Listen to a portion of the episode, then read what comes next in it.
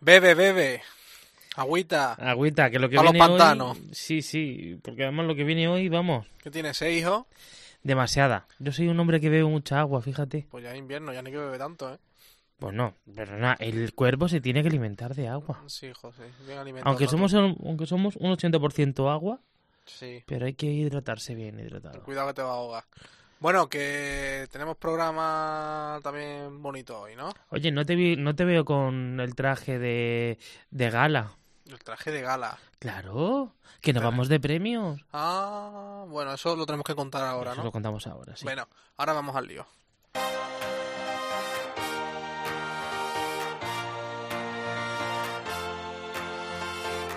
José Melero y Fran Simón. Imparables. Cope, estar informado. Hola a todos y a todas, bienvenidos y bienvenidas al programa 41 de Imparables. Hace unos cuantos programas hablábamos de barrios peligrosos por varios factores. Estuvimos en Granada, en Valencia, bueno, en algunos sitios más. En esta ocasión vamos a visitar barrios donde la venta de droga, el menudeo, eso que se hace en la calle, o simplemente convivir con ello es muy difícil para las personas, bueno, pues que no tratan a diario. Estaremos en Salamanca, en Almería y en Málaga. Cada una de estas ciudades tienen un barrio donde la convivencia es bastante compleja, aunque también hay que decir que qué ciudad no tiene esas zonas un tanto conflictivas. Y hoy nos vestimos como efectivamente de gala. A ver, cuéntame que tienes muchas ganas, Venga, Fran. que tengo ganas, que tengo ganas. Y es que el próximo 23 de octubre, los compañeros de Cope Cuenca entregan sus galardones como hacen todos los años. Y han tenido a bien, pues bueno, nombrar uno de sus premios como Premio Imparables. ¿Y Ajá. esto qué te parece a ti? Hombre, pues esto ya es un espaldarazo, ¿eh? To-. ¿Toledo va a hacer lo mismo? Toledo hará también lo mismo. Ca- Sí. Bueno, Toledo no, Castilla-La Mancha. Castilla- Premios Cope Castilla-La Mancha. Eso será en noviembre, ¿no? En noviembre, sí. Bueno, ya pues hablaremos mira, de ello. Sí, sí, hablaremos más adelante de ellos. Aunque hoy ya vamos a hablar con uno de los protagonistas de ese galardonado premio Imparables. Una persona que, bueno, que sufrió un aparatoso accidente en una playa, en la playa de Gandía. Quedó tetrapléjico. Bueno, no quedó tetrapléjico, sino que los médicos vaticinaban que iba a quedarse en esa situación ya de por vida, postrado en una cama.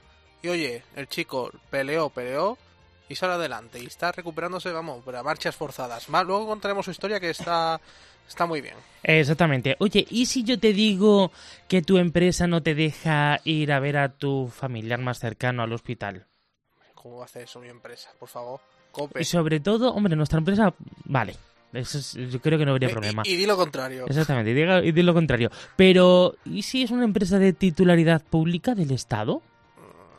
Hombre, pues entiendo que lo mismo, ¿no? Tendrían que hacerlo, incluso. No Bueno. sé.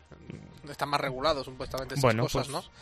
Ya veremos qué pasa porque nuestro amigo Rubén, un joven, bueno, que ha pasado en el calvario porque su empresa pública, bueno, no le dejaba, le denegaban directamente, bueno, pues eh, permisos para cuidar a su madre que estaba hospitalizada. Ujú, Esa será nuestra historia de cierre, ¿no? Pues sí, Lo vamos a contar todo ello en Imparables. Como ves, programa cargadito, el programa número 41. Allá vamos.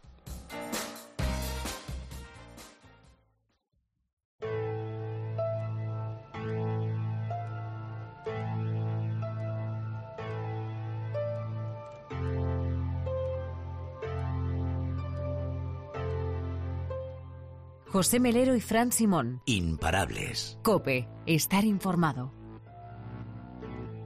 ¿Cuánto es eso? 10 gramos. ¿Hala? A ver, ábrelo un poco. ¿Cuánto se lo por eso, creo? 80 gramos. ¿80 gramos? Ah.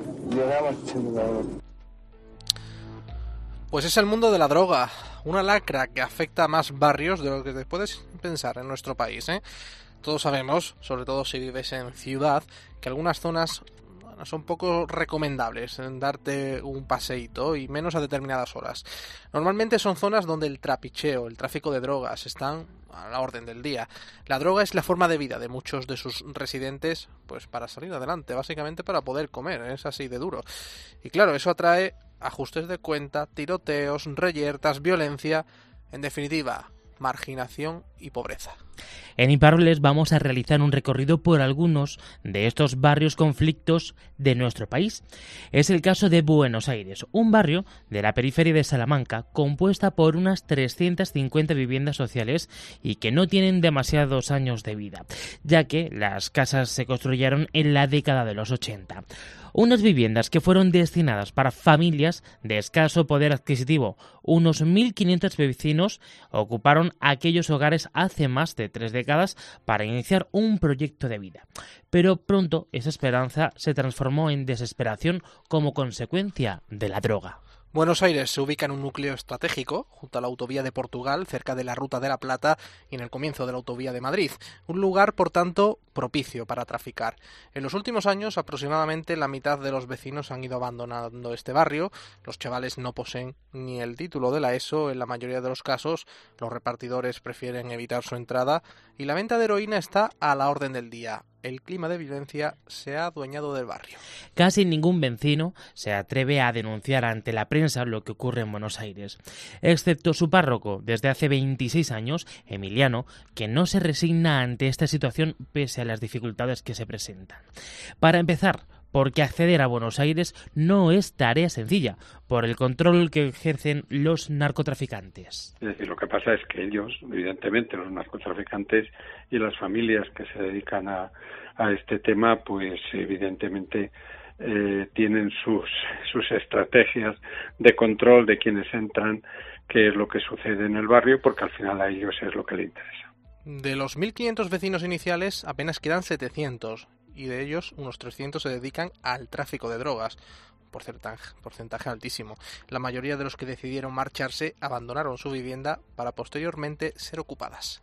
Eso significa que hay muchas viviendas vacías, eso significa que hay muchas viviendas que se dedican al negocio del, del narcotráfico. ¿Qué población ha quedado de la primera? Pues la población fundamentalmente mayor, población fundamentalmente, bueno, pues ya en este momento jubilada y después las familias con muchas, con mucha gente joven, con muchos niños y niñas relacionadas con el tema del narcotráfico.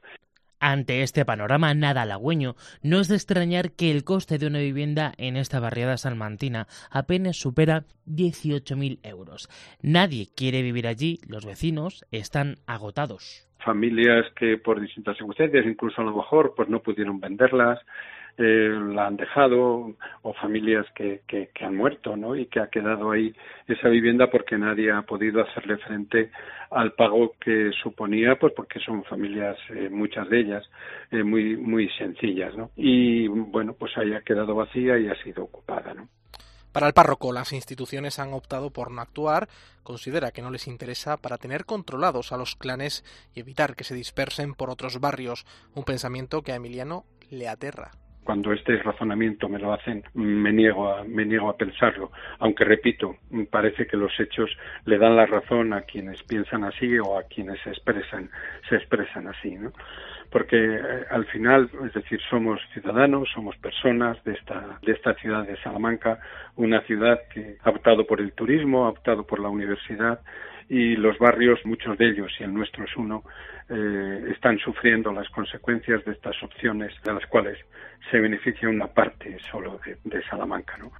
Emiliano ha sido amenazado en muchas ocasiones por mantener relaciones con los medios de comunicación que denunciaban los hechos, aunque, por desgracia, cada vez está más solo en su lucha. En un barrio tan pequeño parece mentira que los vecinos y vecinas nos tengamos que sentir tan indefensos de un tema tan tan complicado que lo sabemos que es el narcotráfico, ¿no? He querido hablar en mi nombre y hablar en nombre del barrio y pues pues con muchas equivocaciones ciertamente, pero yo creo que teniendo claro una cosa, o sea, primero y siempre la gente, las personas y sobre todo las víctimas de esta actividad, no olvidemos que barrios como este en muchos lugares se repiten por desgracia, Emiliano no ve una solución a corto plazo.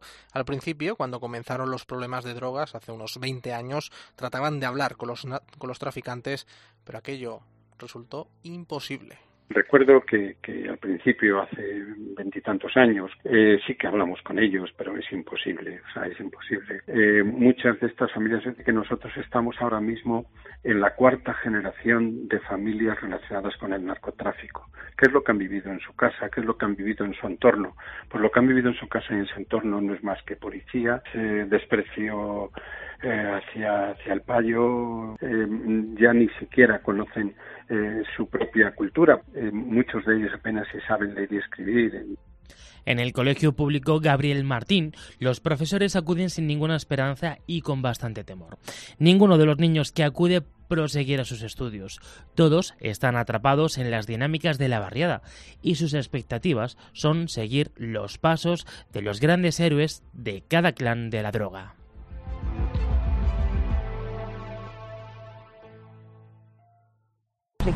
Mataron a una chica ahí, una pelea, un tiro y le rebotó a la chica. ¿Y quién disparó? Un ajuste de cuentas. Aquí se, hay muchos ajustes de cuentas, hay muchos clanes en el barrio. Sí, pero no aquí. No está en la parte que Allí hay droga. Aquí la droga es lo que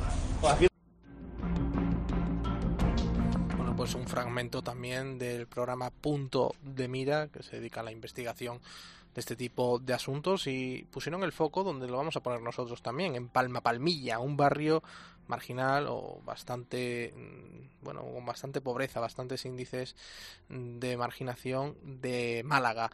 Claro, lo hemos escuchado, tiroteos, ajustes de cuenta, claro, los vecinos están ya hartos de convivir en medio de esta situación y claro también de la droga. Se trata de uno de los barrios más conflictivos de la segunda ciudad más habitada de Andalucía, un barrio que en sus inicios estaba integrado por familias de clase obrera hasta que hace unos 40 años se había afectado ya por el boom de la drogadicción.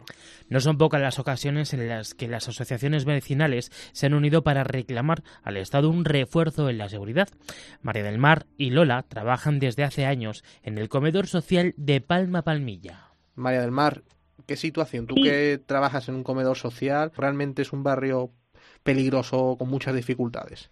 A ver, yo te cuento, es verdad que muchas de las cosas que tú has, descrito pasan, pero no es lo que pasa el día a día. Y también es verdad que mm, esas cosas que tú describías de delincuencia, eh, de peligros, tal, puede que pasen, pero no es el diario. De hecho, yo llevo trabajando aquí bastante tiempo y nunca he tenido, me he visto enfrentada a una situación de peligro en la que haya pasado miedo o en la que ya me haya sentido insegura.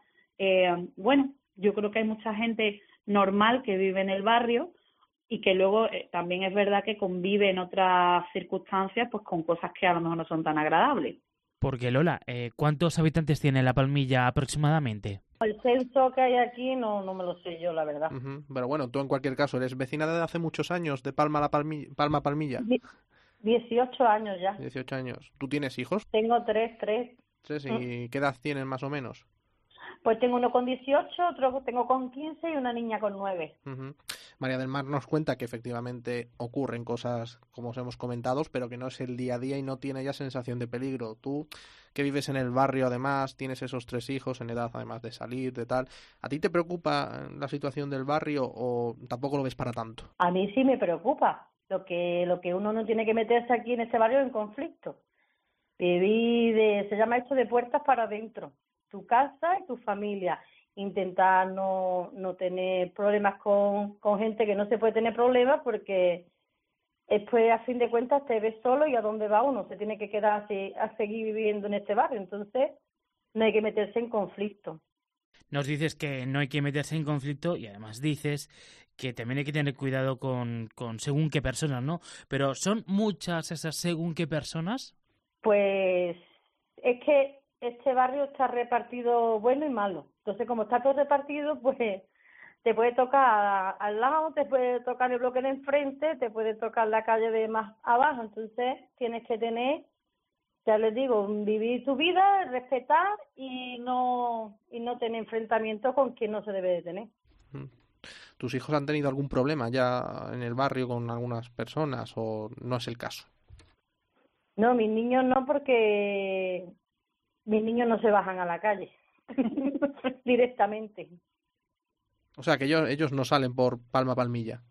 No, no. ¿Pero salen por otros barrios o directamente que no quieres que salgan de casa? No, no, ellos se van a otras zonas porque yo los tengo estudiando. Mis niños, el primero lo tengo en segundo de bachiller, el segundo está en cuarto de la ESO, mi niña está en cuarto de primaria, yo los tengo estudiando fuera de colegios del barrio también. Porque María del Mar, eh, más allá de lo que suele ocurrir en, el barrio, la gente que vivís ahí sois humildes, ¿no? Sois trabajadores. Sí, sí, sí. Aquí, bueno, no es un barrio de gente rica de Málaga, es un gente, eh, sí que hay mucha gente que es gente obrera. Además, este es un barrio que hace algunos años y antes de que empezara todo el boom de la droga, estaba habitada por gente, pues, de clase media, trabajadores que tenían sus familias y un poco esa es la línea que gran parte del barrio todavía mantiene, gente humilde, trabajadora y que bueno, que sí que es cierto que mucha de esa gente cuando empezó todo el problema de la droga y luego con la llegada de mucha inmigración y demás, que se han un poco diversificado las problemáticas, eh, ha optado por marcharse del barrio pero bueno, ahora hace un ratito estábamos hablando con, con Lola y con otros compañeros que, que sí que es cierto que hay problemas, pero que también, mm, bueno, pues ellos llevan aquí muchos años y tratan de criar a sus hijos, pues muchas veces dentro de el, un contexto lo más normalizado posible, siempre evitando a lo mejor según qué cosas, pero imprimiendo también un grado de normalidad a su día a día. Mar, me has comentado que, claro, antes de que llegara el boom de la droga, era un barrio más tranquilo, obrero, pero más tranquilo. ¿Cómo llegó ese boom de la droga? Yo no tengo conciencia del inicio de eso. Sí que recuerdo que cuando, bueno, porque eh, mi madre sí que estuvo trabajando aquí antes que yo, cuando, desde que yo era pequeña, pero eh, cuando mi madre llegó al barrio no contaba ninguna de estas historias y también lo cuentan así las hijas de la caridad que son las titulares un poco del centro donde nosotros estamos trabajando. Eh, eh, había, había pobreza en algunas familias, otras eran familias trabajadoras, pero no había surgido pues ese problema que ha acarreado muchas dificultades en la convivencia y en muchas otras cosas antes de la droga, desde luego, todo era bastante diferente. Porque Lola a lo mejor sí lo sabe, ¿no? Eh, cómo, cómo surgió el boom de, de la droga. Porque Lola a lo mejor sí, sí lo sabe. Porque Lola a lo mejor sí lo sabe. Cómo surgió el boom de la droga en, en el barrio, ¿no? Porque llevas casi 20 años viviendo allí o un poco menos, que ya, digámosle, como son gente pobre, gente humilde, pues claro, la droga se gana mucho dinero con la venta y claro, empezaron familia a vender y ya pues hubo una época bastante peor que ahora de creo yo de venta y ahora pues se sigue vendiendo pero yo creo que ya un poco menos mm. Claro, yo por lo que leo aquí, mm, supongo que será más menos, 50% de la población de Palma Palmilla eh, está desempleada. Por ahí se podrían explicar buena parte de esos problemas. Eh, José, hay mucha economía sumergida de todas formas. ¿eh? Sí, eso también lo sé.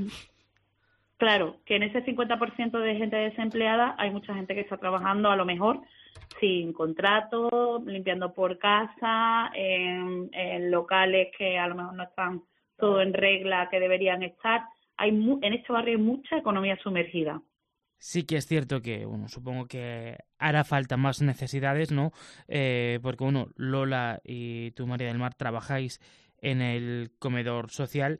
¿Qué necesidades hay? Eh, ¿Hay mucha gente que acude a vuestro comedor? Pues nosotros actualmente tenemos algo más de 100 personas y la mayoría son del barrio. Son toda gente eh, por distintas razones, porque aquí la casuística es diversa, eh, pues que o no tienen ninguna entrada económica o tienen una pensión no contributiva que, ronda está un poquito por encima de los 400 euros y que verdaderamente pues no, da, no le da a una persona para tener una vida más o menos digna. Entonces, bueno, eh, te decía que había diversas casuísticas porque pues hay gente mayor que a lo mejor no ha tenido la cotización suficiente para tener una jubilación o gente que tiene eh, pues algún que vienen de historias de consumo previas que han estado en, en, problemas eh, y que ahora están tratando un poco de levantar la vida, de poner en pie su vida pero que les está costando trabajo. Entonces,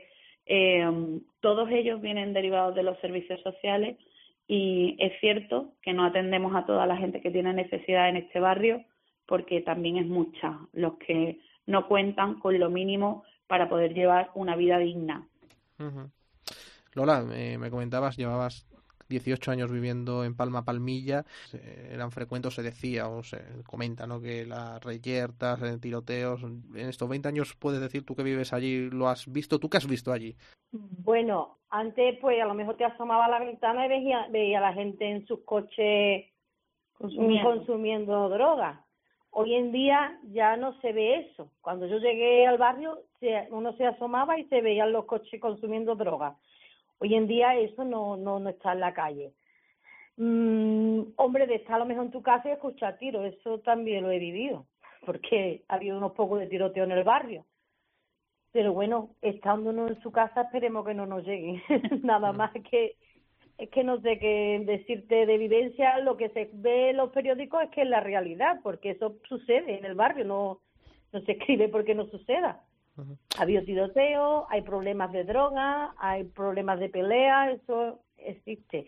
Que lo que dice mi compañera María de Mar no es a diario, pero existe.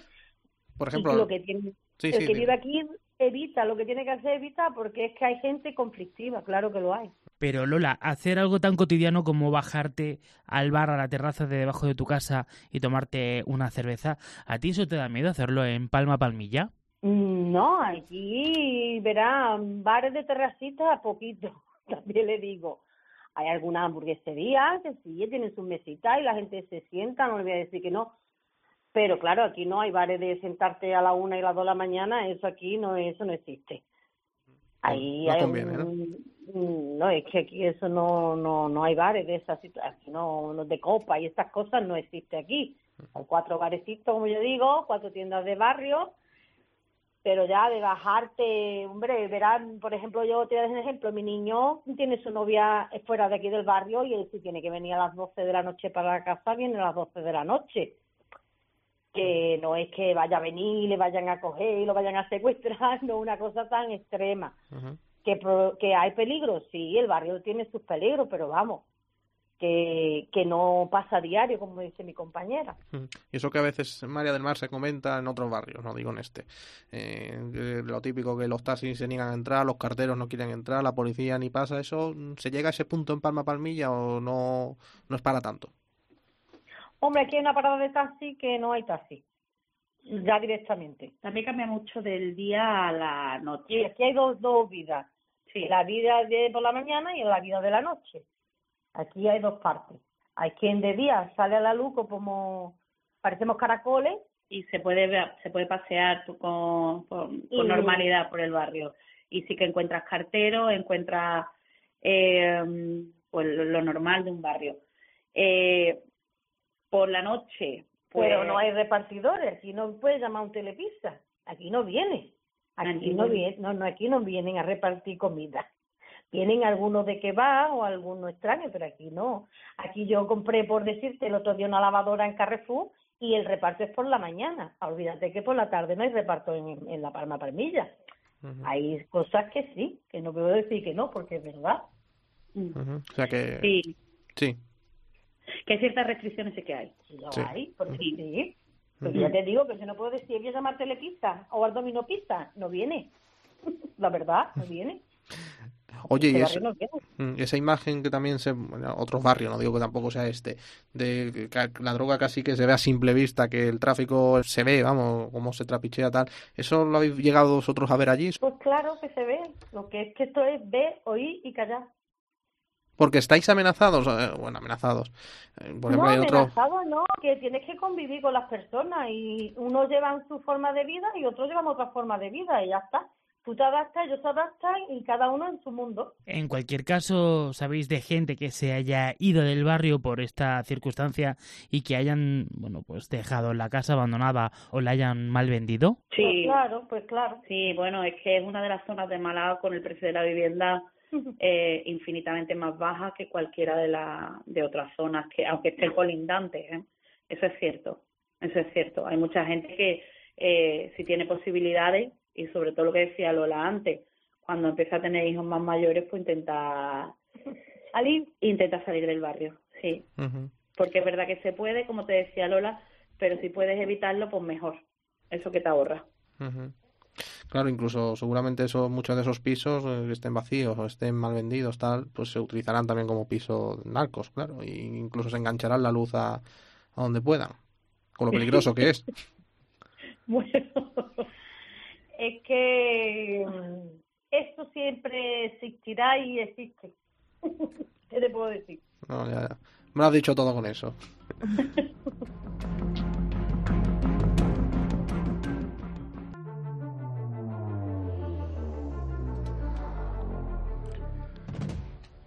Una niña de nueve años resultó herida de bala en un tiroteo registrado al filo de las tres de la tarde en el barrio del Puche. Poco después, un periodista fue apedreado por un grupo de vecinos cuando llegaba al lugar de los hechos.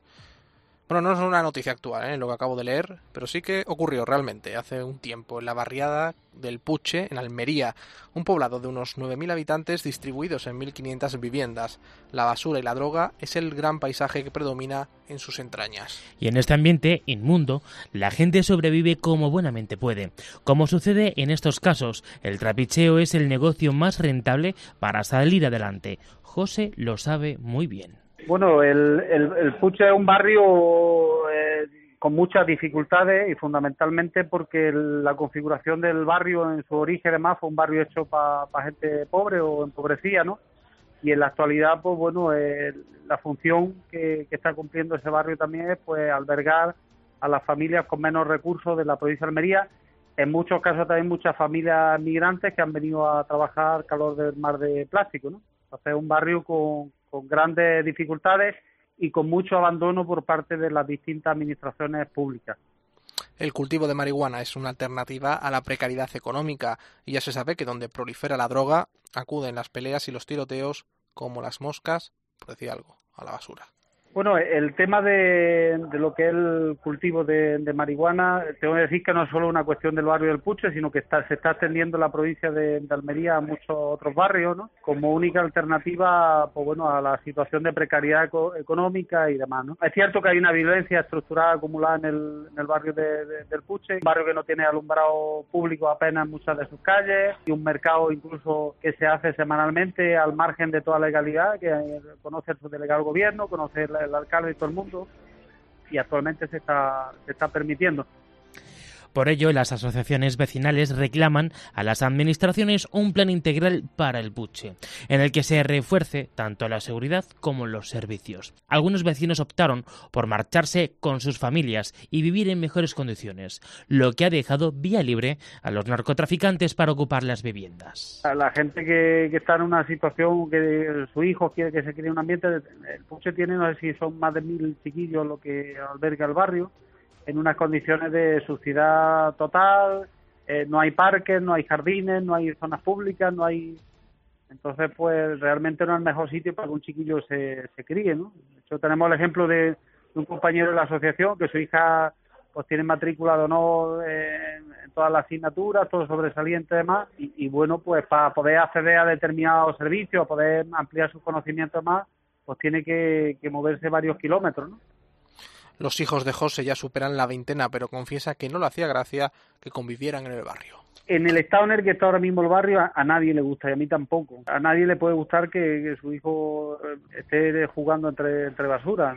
Entonces, aquí hay un problema de salud pública y no es porque la gente del barrio sea más sucia o menos sucia que la de otros barrios es porque realmente se, limpia poco. La autoridad pues, de más proximidad, la policía local, prácticamente no aparece por, por el barrio. No se potencian los sectores más sanos que la, eh, las asociaciones de vecinos y demás, y por lo tanto el barrio pues está entrando en una decadencia total.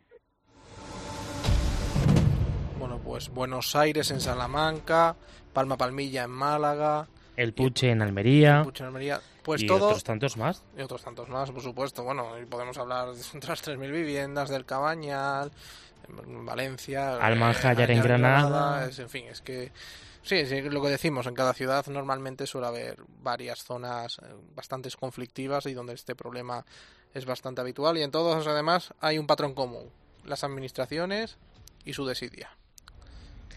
Hay una cosa de preparando el, la, te, la temática de hoy hemos visto que en muchos lugares bueno, pues los narcos amenazan a las administraciones. Uh -huh. No, completamente. Se comportan como verdaderas mafias y ya digo, y algún, de hecho muchos de ellos, eh, sin duda alguna, en, en, esos barrios conviven algunos de los narcotraficantes pues más buscados incluso de, de todo el país, incluso del panorama europeo. Y, y insisto en la idea, ¿eh? las instituciones realmente son las que menos les interesan intervenir. ¿Por qué? Porque los tienen controlados en una zona concreta y ya sabes que si actúan se dispersan como, como el polvo. Pues sí. Se dispersan en otras zonas y en otros barrios de la ciudad y eso, pues al final, claro, es más difícil controlar y por tanto a las administraciones les resulta más incómodo.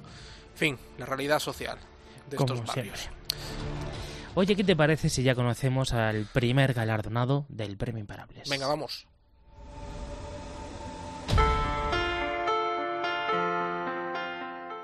José Melero y Fran Simón. Imparables. Cope, estar informado. Bueno, ¿qué tal fue la historia con Jaime? Perfecta, preciosa. Sí, ¿no? Sí. ¿Qué tal con Noelia? Bien.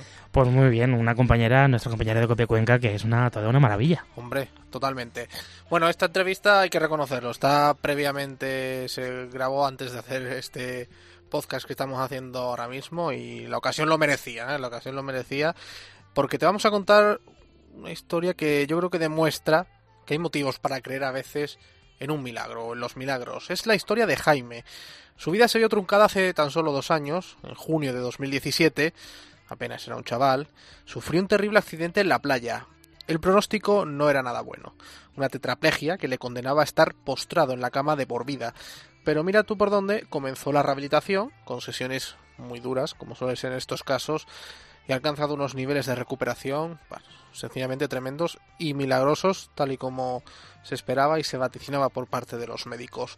Como hemos comentado, nuestro compañero Fran Simón y nuestra compañera de Cope Cuenca, Noelia Barroso, han estado con él allí en Cuenca, donde reside junto a su familia, y han hablado con él porque, bueno, hay que decirlo ya, va a ser el primer protagonista, el primer ganador de, de este programa que va a recibir el galardón imparables de los premios Cope Cuenca que se van a celebrar la próxima semana, el próximo 23 de octubre. Escuchamos la entrevista de historia y la historia de Jaime, que sin duda no te va a dejar indiferente. Pues eh, sí, la verdad es que esta historia, eh, la verdad es que cuando Jaime nos, eh, nos la contaba, pues la verdad es que llamaba bastante la atención y además lo que él decía, ¿no? Que, que es eh, prácticamente un milagro.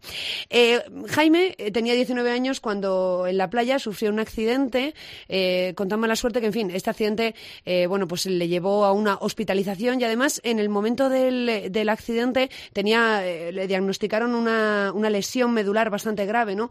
Una lesión en la cervical y en este punto, bueno, pues le dijeron que Jaime eh, pues eh, probablemente tendría que quedarse en, en una cama. Sin embargo, eh, la historia de superación de Jaime, pues la verdad es que merece la pena ser contada. No la voy a contar toda yo, vamos a saludar a Jaime. Jaime, ¿qué tal? Hola, muy buenas. Muchísimas gracias por acompañarnos. Bueno, Jaime, había comenzado diciendo que, bueno, en la playa sufriste un accidente. Cuéntanos cómo fue eh, este accidente y qué es lo que te diagnosticaron en un primer momento. Pues mira, yo estaba de vacaciones con, con mi padre y bueno, también tenía unos amigos que también estaban veraneando en la playa de Gandía y bueno, después de cenar quedamos para, para tomar algo, fuimos al apartamento de un amigo, estuvimos allí un, tiempo hablando, charlando y luego, luego decidimos irnos a dar una vuelta por el paseo marítimo de Gandía y bueno, vimos como una especie de, de fiesta sin mucha gente en la playa, de, decidimos ir, ir allí, nos alejamos un poco, nos pusimos ahí al margen, estuvimos hablando, charlando entre nosotros y bueno, como era ya empezaba el verano, porque fue en junio del 17, empezamos a, a bañarnos, bueno, a, a mojarnos los pies un poco y un amigo y yo decidimos bañarnos. Eh, una vez dentro del agua, cuando ya me cubría un poco por la, por la cintura, yendo hacia, hacia el interior, decidí meterme, tirarme como muchas otras veces que había hecho y con la tal mala suerte o con el destino de que me tenía que tocar a mí, pues había como una duna, una duna de, de arena con la que impacté con mis miembros superiores, con los brazos y sucesivamente con, con la cabeza. En ese momento ese impacto me produjo una lesión medular a nivel C4, C5 del cuello y me quedé en ese mismo instante sin mover absolutamente nada desde ese nivel, desde el cuello para abajo, no movía ni sentía absolutamente nada. Eh, mis amigos al principio, pues bueno, pensaban que estaba de broma, que estaba gastando una coña, hasta que se acercaron, se acercaron hacia mí, me sacaron del agua hacia, hacia la orilla, ya llamaron a la ambulancia y bueno, me llevaron al hospital de, de Gandía, donde allí no tenía los medios suficientes para ver qué me pasaba o qué lesión tenía. Me derivaron al Clínico Universitario de Valencia y allí el diagnóstico era pues una tetraplegia, una de una lesión medular a nivel C4 C5, una cervical y como es bueno, el primer diagnóstico ahí en Valencia era una lesión completa donde mi lesión era tan alta y tan grave que se suponía que yo no iba a poder salir de lo que era una cama articulada. O sea, mi vida se iba a basar en una cama. Porque era tan alta la lesión que el estar sentado me iba a producir mareos, me iba a producir estar como todo el rato oído. Entonces, tenía que estar siempre en una posición horizontal, siempre tumbado. Jaime, en el momento de que, bueno, pues te, das contra la duna, tu cabeza impacta contra la duna y, bueno, estás inconsciente, eh, cuando a ti te sacan tus amigos de, de la playa, ¿tú recuerdas algo de ese momento? Sí, sí, o sea, yo no perdí el conocimiento en ningún momento. Yo ah. me acuerdo perfectamente de todo, o sea, conforme eh, impactado los brazos y luego la cabeza, yo me acuerdo, o sea, yo estar despierto, estar boca abajo, eh, sin poder respirar, intentar pedir auxilio eh, únicamente moviendo la cabeza hacia arriba, que mm, lógicamente no podía eh, sacarla del, del agua, yo me acuerdo de todo. Lo único que hay, tengo como un pequeño lapsus eh, visual, porque me acuerdo de todo, de todo lo que se escuchaba a mi alrededor, pero visual en el momento de cuando yo me sacan del agua, el, hasta el momento de la orilla, como ese, ese, ese trayecto, lo tengo un poco por eso, de vista, pero de todo lo demás me acuerdo perfectamente. No sé si a lo mejor ha sido ya tanto tiempo que ha pasado, pues a lo mejor hay cosas que mi mente también va borrando. Claro, pero bueno, lo tienes ahí. Eh, te dan ese diagnóstico, imagino que, claro, en ese momento lo que se te pasaría por la cabeza, pues terrible, ¿no? Uf, sí. Ese, bueno, la, la verdad es que en ese momento eh, te quedas como en shock. O sea, creo que tardas, en tardas un poco en reaccionar y en pensar qué va a ser de tu vida a partir de ahora, ¿no? Pero la verdad es que ese momento no fue, o sea, fue duro, pero al final es más duro para la gente que te acompaña, para tus padres que están en ese momento, tus amigos o tus tíos. Tú al, tú al principio es como, como que no te lo crees, como que dices, bueno, si no ha sido tanto, si no tengo nada, o sea, sin, no sé. Es más, un poco más a largo plazo cuando empiezas a pasar los días y a darte cuenta de que, uff, puede que tengas razón lo que te están diciendo. Te mandan al hospital de parapléjicos de Toledo y ahí cambian el diagnóstico, ¿no? Parece que mm, el diagnóstico mejora un poco, aún así eh, te dicen que podría recuperar eh, un 25 o un 30%, ¿no? De la movilidad de tu cuerpo, nada más en este caso. Sí, estaba cuando estuve en Valencia pedimos eh, nada la primera semana ya estamos pidiendo el traslado al Toledo al saber que tenía una lesión medular y conforme llegamos a, a Toledo y, me, y ya me ingresaban en planta eh, me empezaron a hacer todo tipo de pruebas otra vez y el diagnóstico de mi doctora yo recuerdo vamos y mi padre también fue que yo podía recuperar entre un 25 o un 30% del total del cuerpo o esperar pues un milagro, como muchas veces decimos, porque las estadísticas de la lesión que yo tenía era pues mm, muy negras. Eh, ¿Qué consecuencias, aparte, lógicamente, de las psicológicas, ¿no? Porque a esto, a una persona, pues, sobre todo de tu edad, con 19, 20 años, le, marca para siempre, pero ¿qué consecuencias físicas también te deja estar postrado en una cama? Pues, por ejemplo, en Valencia, el estar tumbado en la cama sin absolutamente mover nada de mi cuerpo, excepto el cuello y, la parte superior de la cabeza, eh, mm, tuvo la consecuencia de una escara, tuve una herida en el sacro por presión de estar tumbado 24 horas mirando el techo, por falta de medios o por desconocimiento, no lo sé muy bien. No me, no me movilizaban allí en el clínico universitario, eh, no tenía un colchón antiescaras y me produjeron una, una herida bastante importante que luego allí en Valencia, allí en Toledo tuve que ser intervenido en dos ocasiones porque en la primera eh, con los antibióticos que me daban y con todo el proceso de intentar curar esa herida eh, era alérgico a unos medicamentos los cuales no sabíamos hasta hasta ese mismo día de la lesión. Me produjo un fallo multiorgánico en el primer en la primera cirugía en la cual eh, fue otro milagro porque estuve como tres días, cuatro días con mi cuerpo, era todo por máquina, eh, mi corazón casi por máquina, la respiración por un tubo y me, me costó muchísimo empezar la rehabilitación porque cuando tienes una lesión medular, los primeros seis meses, es que es lo que tarda la médula en desinflamarse, es lo más importante empezar la rehabilitación lo más inmediatamente posible para intentar que tu médula, tus neuronas, tu cerebro se activen y empiecen otra vez a funcionar.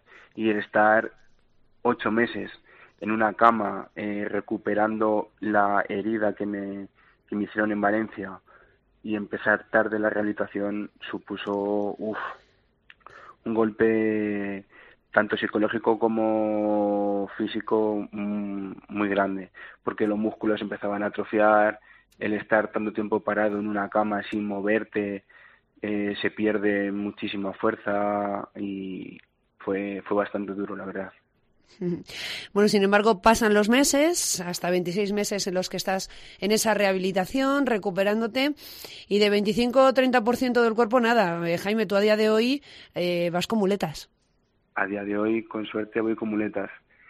Puedo, por dentro de casa, hay, por ejemplo, a lo mejor del salón al baño, puedo soltarlas, puedo dar algunos pasos un poco tímidos por la falta de equilibrio y la estabilidad de mi cuerpo, pero a día de hoy poder ir con muletas a cualquier sitio supone un avance bastante, bastante, bastante grande. La verdad es que es algo en lo cual no se pensaba, no vamos, era, era impensable al principio.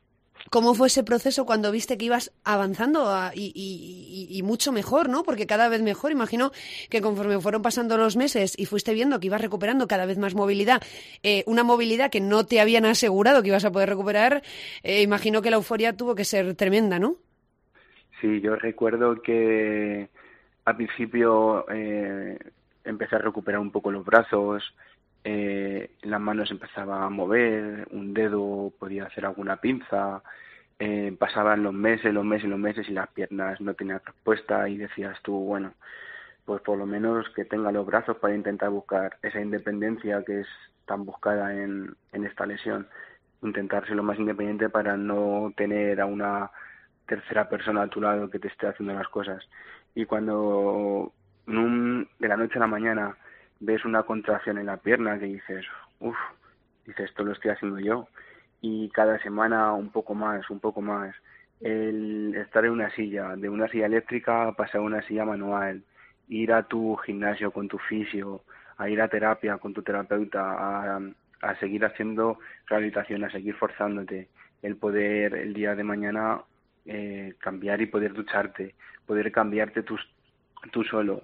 Eh, de un día coger y decir, vamos a probar a ponerte de pie con un arnés, ponerte de pie, ver que tus piernas al principio no responden muy bien, pero empiezan a bloquearse, a, a dar los primeros pasos, a coger un andador, de un andador a unas muletas, de unas muletas a soltarte el arnés y a dar una vuelta por el gimnasio, luego salir a la calle y de un día verte como te digo, en la calle con dos muletas, eh, viendo lo que en la calle que antes la veías en una silla o en una cama por una ventana, es como, ¡buah! o sea, imposible. Era algo imposible y lo estás cumpliendo, o sea, es, es, un sueño. Eh, oye, Jaime, ¿qué sentías cuando, bueno, nos has comentado que en el pasillo de tu casa sueltas las muletas? ¿Qué sientes cuando sueltas las muletas y andas unos pasitos?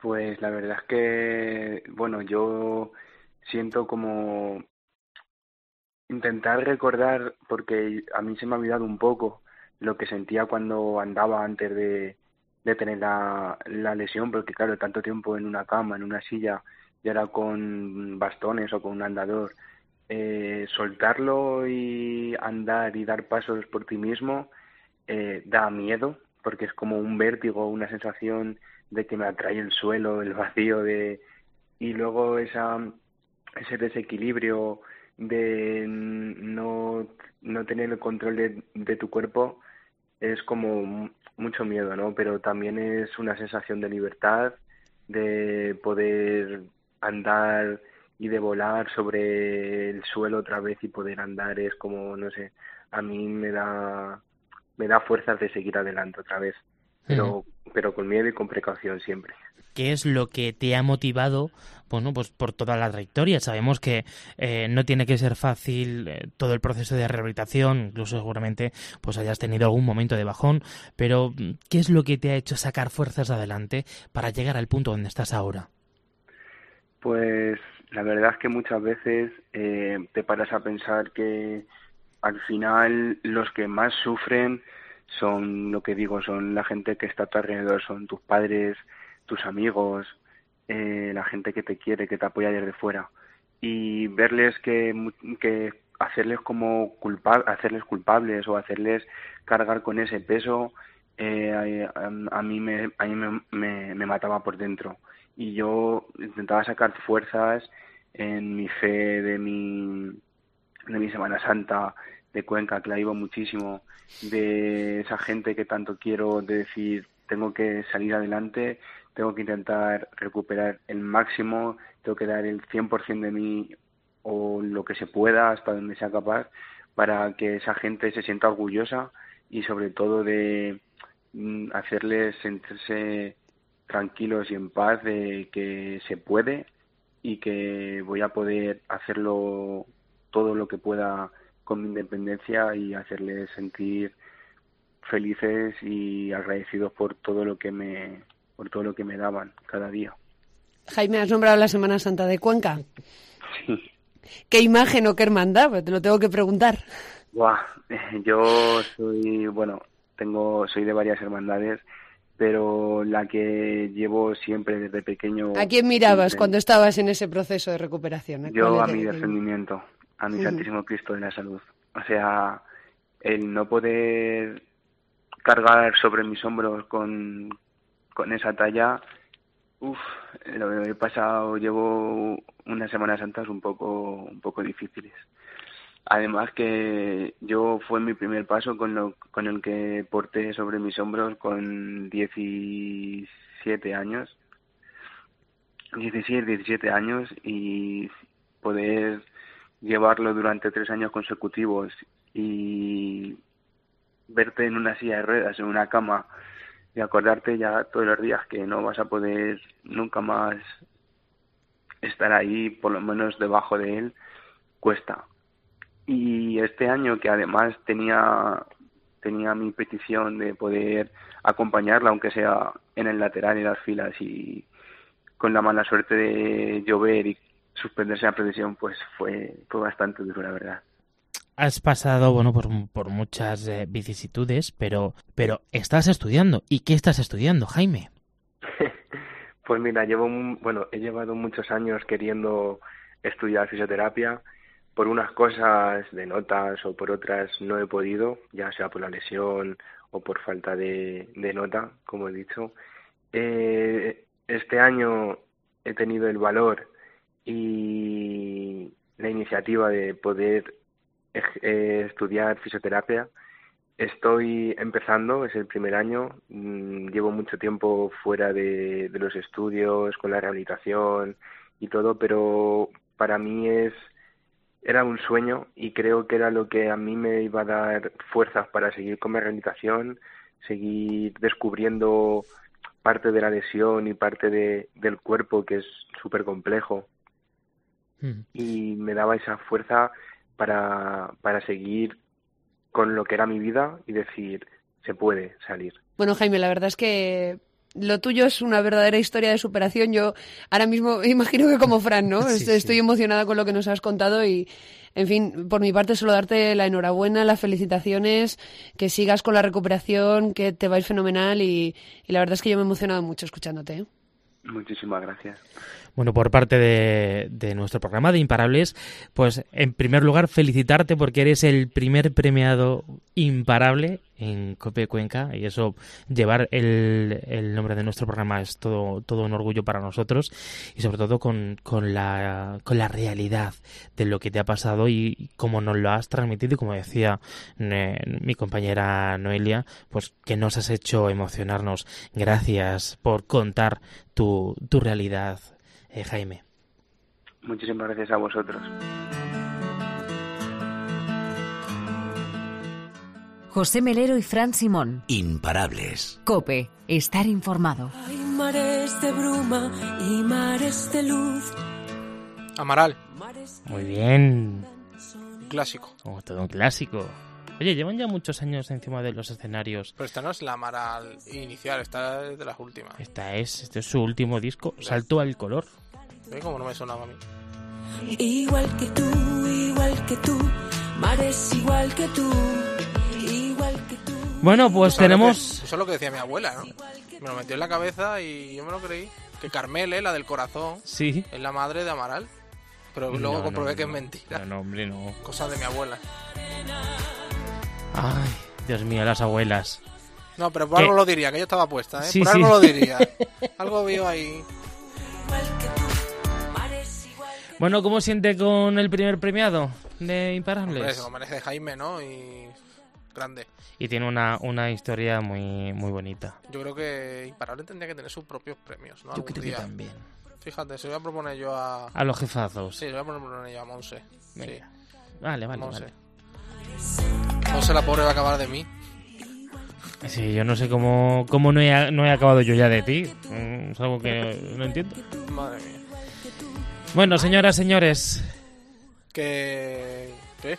Que nos vamos ¿Que a nos ir vamos? ya. No, hombre, pero antes nos tenemos que ir con la historia de cierre que es bastante llamativa, ¿no? Es una historia, sin duda alguna, de denuncia y que pone de manifiesto algunas veces la incomprensión o la falta de humanidad, por así decirlo, de, de determinadas empresas, ¿no? Hacia Y los sobre, empleados. y sobre todo cuando se trata de una empresa pública. Sí. Bueno, si es que o pública o privada, si es que al final... mm, La a falta los- de humanidad. Los em-, que al final están ahí ayudando o contribuyendo a generar riqueza, que la empresa salga adelante, pues tampoco se merecen determinados tratos. Vamos a contar enseguida la historia. Con eso cerramos el programa. Hasta la semana que viene, como siempre. Juntos somos imparables, ¿eh? Venga. Eso que no se nos olvide. Eso.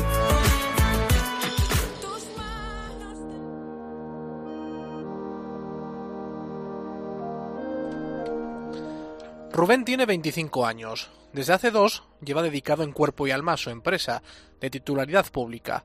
La decepción corre por sus venas desde hace unos meses. Su madre falleció el pasado mes de marzo por una enfermedad respiratoria congénita. Las semanas previas fueron un calvario para nuestro protagonista. Su progenitora fue intervenida quirúrgicamente hasta en cuatro ocasiones, aunque todas ellas se enmarcaban en un mismo ingreso hospitalario que se prolongó por un periodo de cuatro meses que a la familia se le hicieron una eternidad. Más allá del drama familiar, Rubén guarda rencor a la empresa por su comportamiento durante la enfermedad de su madre. Para empezar, solicitó a la empresa los días libres que le correspondían por convenio, pero a partir de la segunda operación, sus responsables se cerraron en banda y se negaron a que su empleado estuviera junto a su madre en aquellos difíciles momentos. Argumentaban que entre operación y operación no había un nuevo ingreso de por medio, por lo que no le correspondían más días. Mientras tanto, Rubén solo podía intercambiar los turnos con sus compañeros, pese a lo cual no pudo estar junto a su madre en aquellos momentos en los que se debatía entre la vida y la muerte. También le fue denegado un cambio de horario. Por otro lado, Rubén trató de pedir tres días de excedencia forzosa que le denegaban bajo el pretexto de que no contaba con un contrato indefinido ni se había cumplido el mínimo de un año como contratado por obra y servicio que se requiere para obtener dicha excedencia. Ante la desesperación se vio obligado a pedir vacaciones adelantadas del año siguiente. Accedieron a ello desde la empresa, no sin antes poner objeciones. Aquello le llevó a Rubén a un cúmulo de sensaciones muy negativas. No tenía vida social, desde el trabajo acudía al Hospital Gregorio Marañón de Madrid para estar a la vera de su madre, así durante cuatro largos meses. Al menos el trato fue exquisito hacia la familia.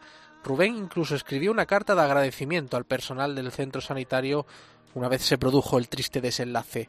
Como anécdota y nota positiva de la calidad humana de los profesionales, cabe destacar la de un auxiliar de enfermería en prácticas que visitaba a su madre cada día después de su jornada laboral para acompañarla. Una vez más se demuestra que pese a los vaivenes de nuestra clase política, afanado en recortar lo más elemental, ahí están los profesionales para sobreponerse a los obstáculos del día a día. No así la empresa de Rubén, que tampoco estuvo a la altura de las circunstancias tras el fallecimiento de su madre. Ni siquiera acudieron a darle el pésame. La fecha de defunción coincidió con el inicio de sus vacaciones, motivo por el cual la empresa aprovechó para no concederle al empleado los cuatro días que les correspondían por fallecimiento de familiar de primer grado. ¿Se puede ser más ruin? Rubén Hoy sigue decepcionado con la empresa de titularidad pública. Incluso se plantea cambiar de empleo. Su dolor por lo ocurrido le sigue dejando huella en su día a día. Siete meses después espera las condolencias, o al menos un gesto de cariño hacia sus fríos pagadores. Pues un abrazo muy fuerte a Rubén. Bajo la luz de la luna